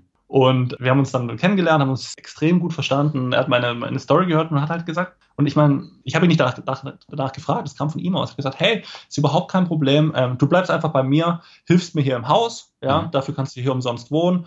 Und äh, wenn du dann einen Job hast, dann kannst du mir dann schon ein bisschen Miete zahlen. Aber bis dahin mach dir keine Sorgen. Ja. Was für ein Glücksfall. Was für ein Glücksfall. Ja, und dann hast du ja tatsächlich einen Job gefunden, du hast in der Bar gearbeitet und äh, den ersten Tag hast du ja sehr ausführlich da beschrieben. Du hast kein Wort verstanden, was die Leute bestellt haben, oder? Ja, es war, also ich habe damals eigentlich auch meines Erachtens nach relativ passabel Englisch gesprochen. Hm. Ja. Aber dieser australische Akzent, ja, boah, der ist dick der ist richtig dick. Und ich stehe dann hinter der Bar, ja, und bin ja eh schon aufgeregt. Und dann kommt da einer äh, an den Tresen und sagt vier Wörter und ich verstehe kein einziges. Mhm. Ja, als ob er Chinesisch spricht. Ja, das war, ich hatte dann diesen Probearbeitstag und dieser Job, ja, alles für mich. Ich musste den ja unbedingt bekommen. Ja. Mhm. Und ich habe ähm, kein Wort verstanden. Eigentlich nur durch Finger zeigen könnte ich irgendwelche Bestellungen aufnehmen. Äh, wenn man jetzt neu in der Bar arbeitet. Ich habe ja davor schon in Deutschland in, in, in Nachtclubs und so weiter gearbeitet. Ja. Das, da gibt es ja auch immer ein Kassensystem, das ist sowieso schwierig, aber das weiß jeder. Ja. Mhm. Aber so dieses, diese fehlende Kommunikationsfähigkeit, ja, habe ich mir gedacht, die hat mich auf jeden Fall den Job gekostet. Mhm. Aber oh Wunder, oh Wunder, hat der äh, Ricky hieß der, der Manager von dem Laden, hat dann gesagt, hey, super, äh, hat mir gut gefallen, hier sind deine, hier sind deine Schichten für nächste Woche. Ja. Ja, und du hast, glaube ich, ähm, den Laden auch noch mal, ähm, ich glaube, über Weihnachten äh, habt ihr da umgebaut. Da hast dann auch noch mal äh, Geld bekommen. Das war ja dann sozusagen die letzte Rettung, oder? Ja, also ähm, der Laden, der La Darwin allgemein, ja, also Darwin, der, der Ort Darwin, Australien, der, da kann man mal hingehen. Die haben schöne Nationalparks und ähm, in unserem Winter, deren Trockenzeit ist es, ist es wirklich eine Reise wert. Mhm. Für zwei oder drei Wochen. Aber wenn man länger da bleibt, dann merkt man relativ schnell, dass Darwin so isoliert ist vom Rest der Welt. Wenn man irgendwie eine andere große Stadt will, und Darwin hat 100.000 Einwohner oder 150.000 Einwohner, das ist keine große Stadt. Und wenn man irgendwo anders hin will, in eine größere Stadt, dann fliegt man erstmal vier Stunden mit dem Flugzeug. Und man merkt das. Man merkt das einfach. Ja zu der Zeit, wo ich da war, gab es da relativ viel Geld zu verdienen durch irgendwelche Mining-Projekte und, und Förderungen von Rohstoffen. Daher sind natürlich schon Leute von außerhalb gekommen, aber trotzdem diese alteingesessenen Darwin-Menschen, das ist einfach ein anderer Schlag. Das mhm. ist ein anderer Schlag Menschen, die sind einfach rau, ja, und völlig anders als ich. Und mhm. ähm, aber nichtsdestotrotz, nichtsdestotrotz, Darwin hat für mich, Darwin war immer gut zu mir. Und äh, gerade diese, dieser Job in der Bar, hat mich gerettet. Dann haben die äh, zugemacht, wie du schon gesagt hast, über Weihnachten, um, äh, um zu renovieren. Da habe ich mir gedacht, mhm. um Gottes Willen, was mache ich jetzt, ja, wenn ich, wenn ich den Job nicht habe, weil ich musste ja nach Hause kommen irgendwie. Ja. Das war ja schon auch so im, im Hinterkopf, dass ich einen Flug nach Hause zahlen musste und ich musste auch mein Motorrad nach Hause äh, kriegen. Ja, wie soll ich mhm. das machen, wenn jetzt die Bar auch noch zu hat? Ja. Und dieser, dieser Ricky, dieser Manager, hat gesagt, hey, hast du Lust, ähm, hier ein bisschen mitzuhelfen während dem Umbau? Ähm, dann äh, kann ich dir da auch noch ein paar Stunden geben. Für immer, für immer werde ich, werde ich dem Laden und dem, dem Ricky dafür, dafür dankbar sein. Ja, da hast du auch noch eine Frau da kennengelernt. Also du hast eine, eine große Bindung zu diesem Laden, ne? Ja, ja, ich habe äh, ein absolut tolles äh, Mädchen kennengelernt, äh, die ähm, immer noch relevant ist in meinem Leben, auch heute noch. Okay. Ja, also und der Laden war kacke, ja, ganz im Ernst, der Laden war scheiße. Also unter uns gesprochen, ne? Das war, ich bin, ich bin Vegetarier, das war ein Steakhouse. Da kamen die, die rausten Typen rein, wo man sich vorstellen konnte. Ja, die waren, da waren Stammgäste dabei, die waren die größten Nazis. Ja, da habe ich mir Sachen anhören müssen, mhm. die, die, die, die, kann man sich nicht vorstellen. Das war gerade die Zeit, wo Flüchtlingskrise war bei, mhm. äh, bei uns in Europa, ja die haben da Sprüche rausgehauen, ja, wo ich mir, und ich, und ich war ja noch völlig sensibilisiert, und das natürlich auch heute noch, weil ich durch so viele islamische Länder gefahren bin, ja. ja und ich denke mir so, boah, was für ein toxisches Umfeld. Mhm. Furchtbar, ja. Aber ja, nichtsdestotrotz hat es mir natürlich trotzdem ähm, viel, viel gegeben. Ja. Du bist ja in Australien nochmal hin und her und kreuz und quer durchs Land gefahren mit deinem Motorrad. Ich weiß nicht genau, wie viele Monate du jetzt da warst, aber Australien war ja dann nochmal, ja, auch eine ganz besondere Erfahrung für dich, oder? Ja, also es ist natürlich auch ein Riesenland. Mhm. Ja, das spielt dazu äh, noch eine Rolle. Da kann man da relativ viel Zeit dort verbringen. ich habe davor Australien überhaupt nicht auf dem Schirm gehabt. Ja? Also ich bin eigentlich nur nach Australien, was jetzt das nächste Land war. Mhm. Ja? Und weil ich wusste, dass ich da arbeiten kann. Sonst hatte ich da überhaupt keine Aktien drin. Ich habe mir gedacht, das ist für, das ist für äh, Backpacker nach der Schule, ja, äh, die da, ähm, keine Ahnung, ein bisschen Geld verdienen und, und sich die, die Hucke zusaufen. Und habe mir gedacht, das ist für, die haben ja diese, diese Grey Nomads dort, ne? also die, die australischen Rentner, die da mit diesen, mit diesen Wohnmobilen rumfahren. So habe ich mir Australien vorgestellt. Einfach langweilig, öde, spießig, reguliert. Ja. ja. Aber ja, mal wieder, also ich, ich, bin, ich bin eigentlich mittlerweile immer ziemlich sicher, dass wenn ich irgendwie eine Annahme über irgendwas habe, dass ich, dass ich das zu einem hohen Prozentsatz liege ich falsch. Und auch mhm. da lag ich falsch. Es ist ein tolles Land zu bereisen. Es ist, es ist so viel Natur, es ist so weitläufig, ja. Es ist mhm. so dieses, einen Tag lang unterwegs zu sein und keinen Menschen zu sehen. Ja. Oder dann am nächsten Tag fährst du weiter und kommst an so einen, so ein Roadhouse, das sind ja diese, diese Raststätten dort und dann siehst du da diese, diese, diese, diese ältere Dame hinterm Tresen und du willst einfach nur deine Lebensgeschichte erzählen, weil du ewig lang mit keinem Menschen mehr gesprochen hast. Ja. Und einfach nur froh bist. Und das sind halt, das sind halt Erlebnisse, die, die kann man so in Europa gar nicht haben. Ja, weil wir diese, wir haben diese Weiten nicht. Und diese, diese Weiten, die, die machen einfach tolle Sachen mit dem, mit dem Geist. Ja, die, die holen einen einfach so richtig auf den, auf den Boden zurück. Und ähm, ja, also tolle, tolle, tolle Erfahrung. Mhm. Als du in Sydney angekommen bist, hattest du am Ende das Glück gefunden, dass du mit der Königin gesucht hattest? Mm, ich würde sagen, noch nicht wirklich, ja. Ähm, weil vieles so, vieles war so roh in meinem mhm. Kopf. Und mir hat das Schreiben von dem Buch hat mir extrem geholfen. Ja, also die Reise war so ein bisschen wie so ein, wie so ein Puzzle, ja. Und ähm, zu Hause habe ich mich dann, habe ich mir dann halt die Zeit genommen, um das zusammenzusetzen. Mhm. Und ähm, das war mindestens, mindestens so lehrreich wie die Reise selbst, die Zeit danach. Mhm. Von dem her würde ich sagen, ich habe es zu dem Zeitpunkt noch nicht gefunden. Ich war super froh, es gemacht zu haben. Ich war super happy, dass ich es überhaupt so weit geschafft habe. Weil ich habe mir gedacht, ich zerstöre mein Motorrad in Polen. Ja. Also ich habe ich hab mich wirklich von meinem geistigen Auge schon gesehen, so nach äh, sechs Wochen zurückkehrend, ja, mit hängendem Schwanz und ja, hey Leute, bin wieder da, ja, ähm, Kolben, äh, Kolbenfresser oder keine Ahnung, habe irgendwie einen dummen Fehler gemacht, ja, und deswegen bin ich jetzt wieder da. Aber nee, war es nicht. Es waren fast auf den Tag genau, waren es zwei Jahre. Und ähm, zwei Jahre, wo, wo mir sozusagen niemand nehmen kann, weißt du? Und es war mhm. irgendwie, manche Leute haben das nicht mit dem Reisen. Ja, manche Leute haben das nicht. Und äh, einer meiner allerbesten Freunde, ja, ist hier äh, in Nellingen, das ist die Stadtteil von einer kleinen Stadt. Ja, der ist, der ist dort geboren. Nee, das stimmt gar nicht, das war anders geboren, aber er hat sein ganzes Leben hat er in diesem kleinen Stadtteil äh, verbracht. Ja. Und jetzt hat er sich ein Haus gekauft und es musste auch in diesem 8000 Seelen Ort sein. Es durfte nicht mal mehr ein Ort weiter sein. Er ist verwurzelt ist er mit diesem Ort. Und ich, ich beneide das. In einer gewissen Weise beneide ich das, weil ich habe genau das Gegenteil davon. Ja? Mhm. Aber andere Leute, so wie ich, die haben, die haben diesen, diesen Drang zu reisen. Und ich und wie du ja auch schon mehr, mehrfach gesagt hast, ich hatte halt zu dem Zeitpunkt hatte ich keine, keine Verpflichtungen. Ich, ich konnte es mir sozusagen rausnehmen. Ja. Und ich bin mir sicher, dass wenn ich das nicht gemacht hätte und ich würde dann irgendwann mal heiraten und irgendwann vielleicht mal Kinder haben, dass die Chance, dass ich verbittere ja, oder verbittern würde, extrem hoch ist, ja, weil ich, mhm. weil ich das halt nicht ausgelebt habe. Und ähm, die Gewissheit hatte ich dann irgendwie schon danach, weil ich war auch anders als nach Südamerika, hatte ich dann, als ich in Sydney war, hatte ich so dieses Gefühl von, es ist genug. Es mhm. ist genug. Und es ist, das hält bis heute an. Ja. Ich bin schon noch gerne unterwegs und äh, ich habe mir auch schon noch ein paar Sachen angeschaut, aber ich habe nicht mehr dieses, dieses auf Teufel komm raus Verlangen. Ja, und das ist nicht mehr der, der Mittelpunkt in meinem Leben. Und das ist mhm. angenehm, muss ich sagen. Ja, also ich bin froh, dass ich, dass ich das gemacht habe und dass ich das aber auch ähm, hinter mir gelassen habe. Ja. Was war das denn für ein Gefühl für dich, als du nach zwei Jahren wieder nach Deutschland gekommen bist? Und du hast ganz viele neue Erfahrungen gesammelt, warst ein komplett anderer Mensch, als du wieder gekommen bist, während deine Freunde und auch die alten Kollegen sich nicht in dem Maße weiterentwickelt haben. Fiel es dir schwer, dich wieder in den deutschen Alltag zu integrieren oder ging das relativ einfach?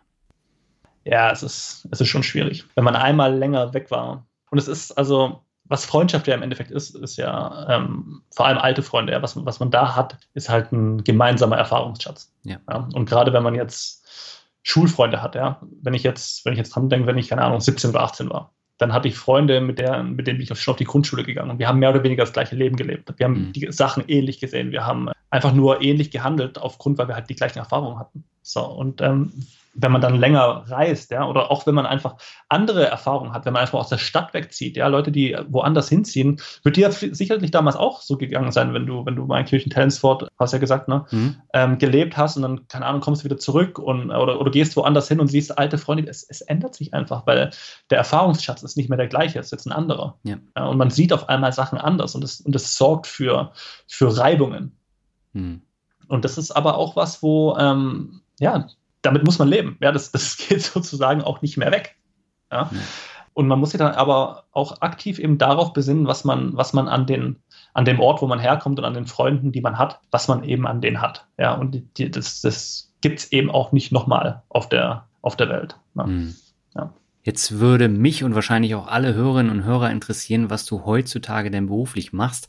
Denn ich habe mir da auch die Frage gestellt, hat sich dein Mut zum Glück am Ende bezahlt gemacht oder bist du jetzt wieder im Hamsterrad bei den Herrn Lehmanns dieser Welt gelandet? Oh, das hat sich, ähm, das hat sich tatsächlich sehr bezahlt gemacht. Mhm. Also ich habe über die, über die Reise habe ich, hab ich so viel gelernt. Oder ja. da sind mir so viele Sachen klar geworden. Zum Beispiel ähm, war mein großer Fehler in, ja, in, in der Vergangenheit gewesen, dass ich habe in meinem Job, in meinem Job habe ich immer Erfüllung gesucht. Mhm. Weil ich habe mir gedacht, okay, hey, wenn ich schon acht Stunden dahin gehe, dann, ähm, dann will ich daraus auch Erfüllung ziehen. Dann will ich, dass der Job mich happy macht. Ja? ja. Und in Darwin, wo ich in dieser Bar gearbeitet habe, da war ich einfach nur froh, einen Job zu haben. Mhm. Ich habe da keine Erfüllung gesucht. Ich war einfach nur froh, dass ich, ähm, dass ich einen Job hatte und dass die mir dafür Geld gezahlt haben. Und das war, das war genug, mehr habe ich nicht gebraucht. Ich glaube, in, in unserer Zeit suchen wir nach Erfüllung im falschen Regal. Ja? Also wenn das Leben Supermarkt ist, ja, dann suchen wir nach Erfüllung äh, bei, den, bei, den, bei den Reinigungsmitteln, ja, ja. Äh, anstatt irgendwie ins, äh, Richtung, Richtung Weinregal zu gehen. Und ich habe da auf diese Reise oder durch diese Reise realisiert, dass ein Job ist ein Job.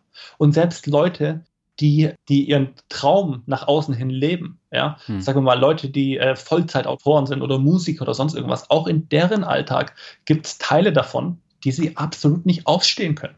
Ja. ja? Ich habe, ähm, als ich mein Buch geschrieben habe, das war genau das, was ich machen wollte zurzeit. Da wollte ich nur schreiben. Und es gab viele Tage, die habe ich komplett gehasst. Mhm. also, die mir absolut keinen Spaß gemacht haben. Und es ist, es gehört halt einfach dazu. Es ist äh, Teil vom, vom Leben. Und ähm, diese, diese Erwartungshaltung an, an, an den Broterwerb sozusagen, die habe ich abgelegt. Ja, mhm. Die habe ich nicht mehr ich habe mich nach der, nach der Reise selbstständig gemacht. Ich habe ähm, Online-Marketing mache ich jetzt äh, auf selbstständiger Basis mhm. und das ist für die Art und Weise, wie ich ticke, ist es viel besser, weil ich will halt meine Sachen ordentlich machen und ähm, ich will es so machen, wie, wie ich es möchte. Ich bin einfach ein furchtbarer Angestellter, habe ich gelernt. Ähm, das bedeutet aber nicht, dass, dass, dass es gibt genügend Leute, muss ich mittlerweile sagen, auch, auch genügend Lehmanns, ja, sage ich mal, die, die äh, im Hamsterrad drin sind, für die das genau das Richtige ist. Ja wer, wer selbstständig ist, der muss auch so ein gewisses ähm, Level an Frustrationstoleranz mitbringen und Absolut. auch mit Unsicherheit klarkommen. Das ist nicht, für, das ist nicht für jeden. Ja. Und hier, einer meiner besten Freunde, mit dem ich in Südamerika war, der arbeitet beim Porsche. So, jetzt haben wir hier äh, Corona und äh, er war in Kurzarbeit. Mir sind ungefähr 80 Prozent meiner Einnahmen weggebrochen. Mhm. Und dann stehst du halt erstmal da und guckst in die Röhre. Mhm. Und bei ihm war es so, er ist in Kurzarbeit gegangen, saß komplett zu Hause und der Porsche hat die restlichen 40 Prozent auf sein Gehalt aufgestockt. Mhm. Das sind schon Unterschiede. Ja? ja. Und ähm, eine Selbstständigkeit, die gibt einem viele Freiheiten und ähm, viele, viele, äh, es gibt wirklich viele tolle Zeiten dazu, aber man muss halt auch sich auch überlegen, was sind die, was sind die schlechten Seiten oder was sind die, die Nachteile und kann ich die handeln? Hm. Und ich glaube, das ist generell im Leben, ist das eine, ein, ein guter, ein guter Ansatz zu sagen, hey, ähm, ich gucke ich guck mir die schlechten Seiten an und handle danach, ja, kann ich die schlechten Seiten handeln, ja, bei einem Partner zum Beispiel. Jeder kann den Partner wenn ich jetzt, wenn meine Freundin lustig und hübsch ist und super kocht, ja, das, jeder kann damit klarkommen. Mhm. Aber kommt man mit der Unordnung klar? Kommt man mit der Unpünktlichkeit klar? Ja, also ich glaube, es ist ein besserer Ansatz im Leben, irgendwie zu schauen, was sind, was sind die Nachteile, ja, weil die Vorteile kann jeder handeln, aber was sind, was sind die Nachteile? Hm. Aber das heißt, jetzt am Ende bist du tatsächlich sesshaft geworden und dich zieht's auch jetzt nicht mehr so auf große Reisen, sondern du bist zufrieden mit dem, was du machst. Äh, du hast da deinen Frieden gefunden und dich stört's jetzt auch nicht, dass du kein großes Haus hast und äh, jetzt eine große Familie, sondern äh, du bist so glücklich, wie es jetzt ist. Ja, also das. Schwierige Frage, ich weiß. Zufrieden sein kann man lernen. Und das mhm. ist was, wo ich, wo ich lernen muss. Und äh, ich finde es ich finde zum Beispiel super interessant, wenn man sich das, die Tagebücher von Marcus Aurelius durchliest. Ne? Das ist ja hier dieser, dieser römische Kaiser, mhm. so der letzte gute Kaiser, sagt man ja über, über, ihn. Und der hat dieses, seine Tagebücher, die heißen ja Meditations oder Meditation, oder nee, Selbstbetrachtung auf Deutsch. Mhm. Und wenn man das liest, dann merkt man, dass er sich dieselben fünf oder sechs Gedanken kontinuierlich in anderen Worten aufschreibt. Kontinuierlich ist immer das Gleiche, ist immer das Gleiche. Mhm. Und ich glaube, so ist es für, für uns alle, weil wir halt, wir sind alle auf eine bestimmte Art und Weise gestrickt und müssen besti uns an bestimmte Sachen erinnern. Ja? ja? Und mein Mantra in der Hinsicht ist, ähm, die guten Zeiten sind jetzt. Die guten Zeiten sind jetzt. Die guten Zeiten sind jetzt. Weil wenn ich das nicht mache, dann neige ich dazu, in der Zukunft zu leben. Und ich möchte es immer besser haben. Und ich möchte immer mehr machen. Und ich möchte immer andere Sachen machen. Und ähm, die Situation, wo ich jetzt ist, ist, dass ich, ich habe mein, mein Brötchenerwerb, was mein, was mein Online-Marketing ist und mein Buch, ja. Und das ist, das ist in Ordnung, das ist, das ist super, aber es ist jetzt nichts, wo ich sagen würde, wenn jetzt jemand zu mir kommt und sagt, hey du, ich bin ähm, Schreiner, willst du mir meine Webseite machen? Umsonst. Ja, einfach so. Ja. Da würde ich sagen, nö, weil ich bin lieber draußen und laufe durch den Wald. Und dann gibt es aber die andere Seite, wo ich mache, ich würde auf jeden Fall noch mal ein Buch schreiben. Und wenn ich wissen würde, wenn du, wenn du mir jetzt sagen könntest, hey, wenn du das Buch schreibst und veröffentlichst, es wird keine eins, keine Seele würde das kaufen, hm. da würde ich es trotzdem schreiben.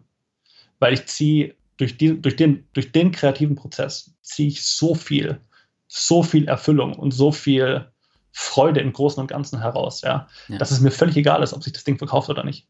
Und das ist praktisch die andere Seite, wo ich mache. Ja. Und ich war auch drauf und dran, ähm, mein, nächstes, mein nächstes Buch zu schreiben. Mhm. Aber damit ich, damit ich das machen kann, muss ich halt, muss ich finanziell, muss ich gesettelt sein. Ja. Mhm. Und ähm, durch diese ganze Corona-Sache, wie gesagt, ist, ist, ist es ist da viel Basis weggebrochen, deswegen muss ich das Buch jetzt erstmal wieder auf die Seite legen und gucken, dass, dass ich halt auf der Seite sicher bin, weil ich will, ich, ich glaube, das ist, das ist, das ist meine Meinung, ja. Aber wenn ich mein, mein Schreiben oder mein, mein Schaffen, so auf meinem persönlichen Blog und so weiter, das ist für mich, das ist meine Kunst. Und mhm. ich glaube, Kunst ist ganz leicht zu korrumpieren durch Geld. Und wenn ich jetzt dieses neue Buch schreibe, ja, und ich schreibe es mit dem Hintergedanken, dass es sich verkaufen muss, dann ähm, ist es nicht das Buch, was es eigentlich, eigentlich werden sollte. Weißt du, wie ich meine? Mhm. Und das ist mir, das ist mir super wichtig, ja. Deswegen, ja, muss ich da gucken, dass, dass, dass ich da gut aufgestellt bin und ähm, dann, dann passt es aber schon, ja. Da bin ich so mit dem, mit dem Setup, wie ich da unterwegs bin, sehr, sehr zufrieden.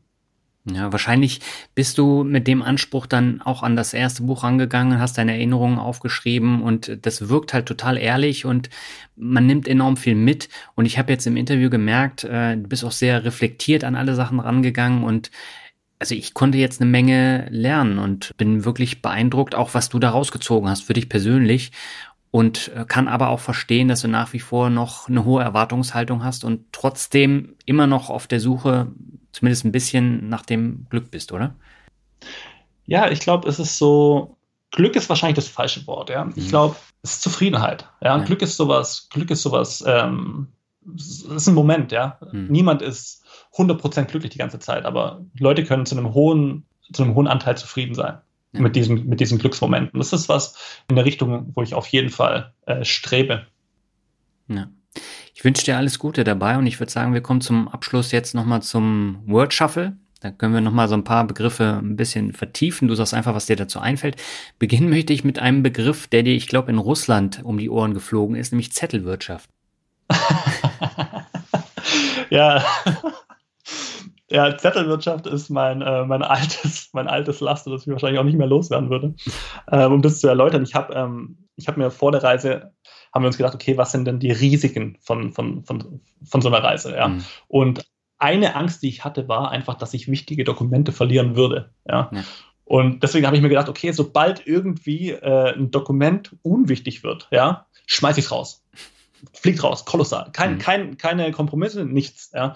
Und äh, worauf du jetzt anspielst, ist, ähm, wir sind ähm, aus, äh, wir wollten nach Kirgistan rein, also aus, aus Kasachstan raus und nach Kirgistan rein, ganz genau.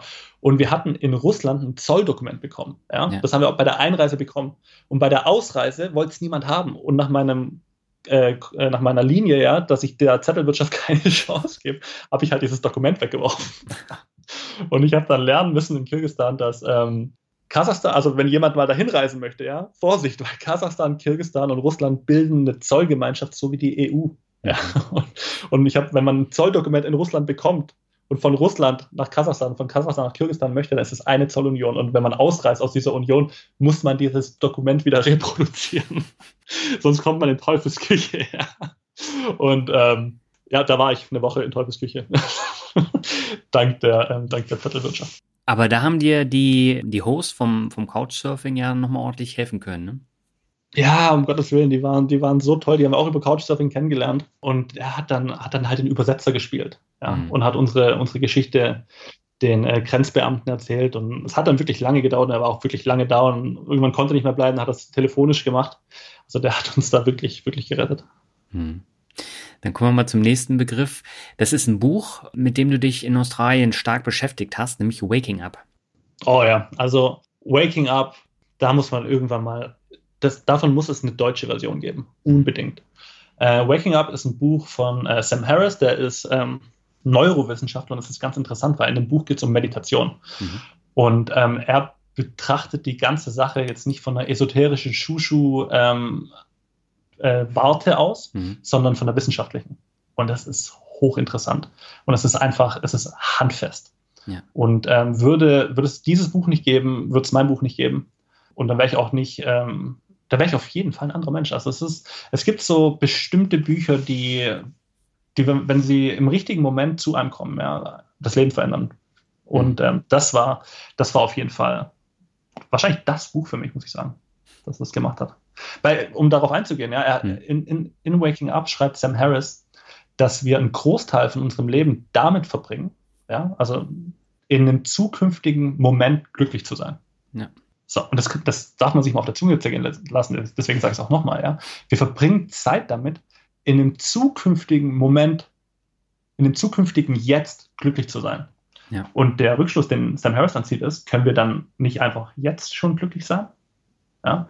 Aber die Art und Weise, wie der Verstand von vielen Menschen gestrickt ist und meiner auch, ist, dass man sagt, hey, wenn ich erstmal X, Y und Z mache, ja, wenn ich erstmal Geld gespart habe und auf Motorradreise bin, dann bin ich glücklich. Hm. Ja, das ist aber Bullshit, weil ich kann auch jetzt schon glücklich sein. Und dadurch, dass ich so zukunftsorientiert war, habe ich die ganzen schönen Sachen, die ich damals hatte, als ich Geld für die Reise gespart habe, ja, da ging es mir gut. Hm. Da ging es mir nicht schlecht, ich habe da nicht gelitten. Ich war in einem jungen Team ich habe ähm, ein interessantes Produkt gehabt. Es war, war eine Startup-Erfahrung, die ich nicht missen möchte. Ja? Und all diese Sachen habe ich aber gar nicht mal so bewusst wahrgenommen, geschweige denn bin ich dankbar dafür gewesen. Ja? Einfach nur, weil ich in der Zukunft gelebt habe. Und dann komme ich ja in diesen zukünftigen Moment an. Hm. Und was war dann? Wollte ich einen neuen zukünftigen Moment haben. Ja? Also dieses Buch, es gibt es wie gesagt leider nur auf Englisch, aber sehr, sehr, sehr zu empfehlen. Ich habe es auf meine Liste gepackt, also ich will es unbedingt auch lesen. Dann kommen wir zum ja. nächsten Begriff, das ist Fu. Fu, ja. Fu ist, ähm, Fu ist mein Reisepartner und ich bin ihm, ich bin ihm echt unendlich dankbar, dass wir, dass wir, dass wir diese Zeit zusammen hatten und mhm. dass er verrückt genug war. Ähm, und ich kann mir auch niemand anders vorstellen, der das so kurzfristig gemacht hätte, ähm, dass, wir, dass wir diese Reise zu einem, zu einem großen Teil zusammen äh, erleben konnten. Mhm. Ja, und ähm, ja, bin ich, bin ich ihm super dankbar und super verbunden. Habt ihr heute noch Kontakt? Ja, haben wir noch. Hat er noch irgendwas dazu gesagt zu deinen Abenteuern in Australien? Hätte er da gern mitgemacht? Ja, auf Australien hatte der Fu immer Lust. Ja, also das hat ihn, das hat ihn dann schon ein bisschen gefuchst, glaube ich. ähm, aber der Unterschied zwischen mir und ihm von Anfang an war, dass für ihn war die, die Reise eine Unterbrechung von seinem Leben. Hm. Und er wollte danach bei einem großen Konzern arbeiten äh, mit und dort im Personal. Hm. Ja. Und er hat dann seine Reise beendet. Genau, er wollte eine Frau finden, wollte heiraten, wollte Kinder bekommen, einen Job finden in einem großen Konzern und im Personal arbeiten. Und er ist nach Hause gekommen, hat innerhalb von, ich, es waren glaube ich Wochen, hat er seine Frau kennengelernt, die er geheiratet hat. Mittlerweile hat er Zwillinge und arbeitet im großen Konzern im Personal. Also ist für ihn sozusagen alles so gekommen, wie er es, wie er sich gewünscht hat davor. Ja. Das ist ja perfekt. Also wirklich perfektes Timing. Und äh, ich glaube, ihn hat das aber auch dann ein enormes Stück weitergebracht im Leben. Ne? Absolut, ja. Also mhm. so eine Reise ist, ähm, das, das wird es für jeden tun. Und jeder, der irgendwie mit dem Gedanken spielt, man muss es ja, man muss nicht zwei Jahre das machen, man muss auch nicht mit dem Motorrad das machen. Aber ich sag mhm. mal, sich aus der Komfortzone raus zu, zu äh, bewegen und irgendwo hinzugehen, ähm, dort einfach mal zurechtzukommen, das ist, das ist unglaublich ähm, bereichernd einfach fürs Leben. Mhm. Dann kommen wir mal zu deinem Gefährt. Motorrad ist der nächste Begriff. Mein Motorrad, ja. Motorrad ist, ist für mich Freiheit. Und es ist immer noch, auch wenn ich, wenn ich kaum noch Motorrad fahre, jetzt so im Alltag, ist es das Fortbewegungsmittel für Reisen schlechthin. Mhm. Weil es ist, ähm, es ist genau, es, es, bietet genau die richtige Balance. Ja? Wenn ich jetzt, du bist, du bist in du bist in deiner Umwelt, ja, und Ja. du kannst der nicht entkommen. Wenn es regnet, wirst du nach, nass. Wenn es kalt ist, frierst du. Wenn es heiß ist, schwitzt du. Es gibt keine Klimaanlage, es gibt keine Heizung.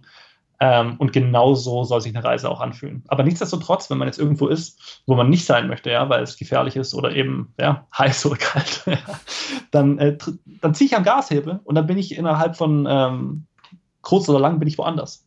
Mhm. Ähm, also es ist, es ist ein ganz, ganz tolles äh, Fortbewegungsmittel. Muss man natürlich mit der notwendigen äh, Sorgfalt handhaben, aber abgesehen davon ist es, es ist wirklich das beste Reisemittel, das ich mir vorstellen kann. Hast du denn dein Motorrad noch, mit dem du den Trip gemacht hast? Das würde ich niemals weggeben. Okay, dann kommen wir zum vorletzten Begriff, das ist Peru. Peru, Peru vor allem ähm, Pisco, wo ich diese, die, die Freiwilligenarbeit gemacht hatte. Ich glaube, da hat mein Leben wirklich eine, eine andere Wendung genommen. Mhm. weil ich war, ich war, es hat davor schon angefangen, auf jeden Fall, muss man schon sagen, aber ich war während meiner Schulzeit und während meiner Studienzeit vor allem war ich echt ein schlimmer Kapitalist. Ähm, und ich hatte wirklich, ja, Werte, die, sage ich mal, zumindest überdenkenswert werden, waren. Ja. Ähm, und ich habe Prioritäten gesetzt, die, die furchtbar waren. Es hat, es hat jetzt keine Ahnung, ich habe niemanden umgebracht oder so, ja, und ich habe auch nicht mein Leben ruiniert dadurch, aber Peru und diese, diese Arbeit in dieser freiwilligen Organisation hat mich, ähm, hat mich definitiv auf einen, auf einen anderen Pfad gesetzt und äh, mir, mir da wirklich, wirklich die Augen geöffnet, aber mit einem Brecheisen. Das heißt, du hattest danach auch ein anderes Gefühl für Geld. Ja, auf jeden Fall. Auf jeden Fall. Für Geld, für Arbeit. Ähm, ich meine, ich bin, Geld ist, mir, Geld ist mir nicht egal. Mhm. Ich würde immer schauen, dass ich genug Geld habe, um erstens meine Kosten zu zahlen und ähm, um Geld auf die Seite zu legen, falls es irgendwann mal, irgendwann mal nicht so läuft. Ja. Weil die Zeiten, in der wir, in der wir jetzt leben, Corona hin oder her, die sind, sind, es ist ein goldenes Zeitalter. Ja, wir haben hier in Europa, wir haben keinen Krieg. Es, ist, es gibt so viele Möglichkeiten. Und ähm, niemand, niemand kann uns garantieren, dass es in einem Jahr, zwei Jahren, zehn Jahren oder in 100 Jahren noch so ist. Mhm. Ja. Und ähm, ich finde schon, dass man dem Rechnung tragen sollte und ähm, ja, einfach schaut, dass man, dass man daraus auch das, das Beste macht. Mhm. Ja, dann lass uns mal das Beste daraus machen mit dem letzten Begriff und der lautet Zukunft. Zukunft ist ein schöner Ort, aber ich bleibe lieber hier in der Gegenwart. Das hast du tatsächlich dann aus der Reise gelernt, oder? Das ist, das ist das größte, das größte Learning, ja, die guten Zeiten. Die guten Zeiten sind jetzt. Die sind nicht, wenn man irgendwas erreicht, die sind nicht, wenn man ein bestimmtes Einkommen hat, die sind nicht, wenn man den Partner hat oder los wird. Die, Mhm. sind, die sind ganz genau jetzt. Sehr schön. Stefan, vielen Dank für das Interview. Es hat mir eine Menge Spaß gemacht und ich glaube, es kam enorm viel rüber. Und äh, da kann jeder oder jede kann sich da eine Scheibe von abschneiden. Und äh, ich finde deinen Lebensweg wirklich erstaunlich und nehme da eine Menge mit. Vielen Dank. Danke, Daniel. So, das war das Interview mit Stefan Fey. Es ist wirklich ziemlich lang geworden, aber diese Geschichte, die brauchte tatsächlich auch dann einige Minuten mehr, um zu atmen und um tatsächlich auch alle Entscheidungen, die Stefan getroffen hat, gut zu durchleuchten und auch so den Zwiespalt, den er dann hatte zwischen der Suche nach dem guten Leben, der Reise selber und dann der Zeit, die danach kam. Und ich finde die Entwicklung sehr spannend und bin auch nach wie vor der Meinung, dass ein gutes Leben nicht allein vom Job abhängt, sondern von mehreren Faktoren. Und nur weil man beispielsweise einen Job hat, den man nicht so mag, heißt das nicht, dass man ohne den Job viel besser dran ist. Und das sind so Gedanken, die ich auch beim Lesen hatte und die ich auch mitgenommen habe. Und ich bin sehr froh, dass Stefan gleich zugesagt hat, als ich für das Interview angefragt habe. Ja, damit bin ich jetzt am Ende angekommen von dieser sechsten Folge. In einem Monat geht es weiter. Dann gibt es eine noch abenteuerlichere Folge. Auch wieder auf Basis eines Buches, das mich auch wahnsinnig inspiriert hat, habe ich auch sehr gern gelesen. Und das ist eine Geschichte, die man in der Form auch nicht immer zu hören bekommt. Mehr will ich jetzt nicht verraten, aber du kannst dich da auf jeden Fall drauf freuen. Das wird nochmal eine absolute Highlight-Folge. Bis dahin wünsche ich dir alles Gute, mach es gut, ciao.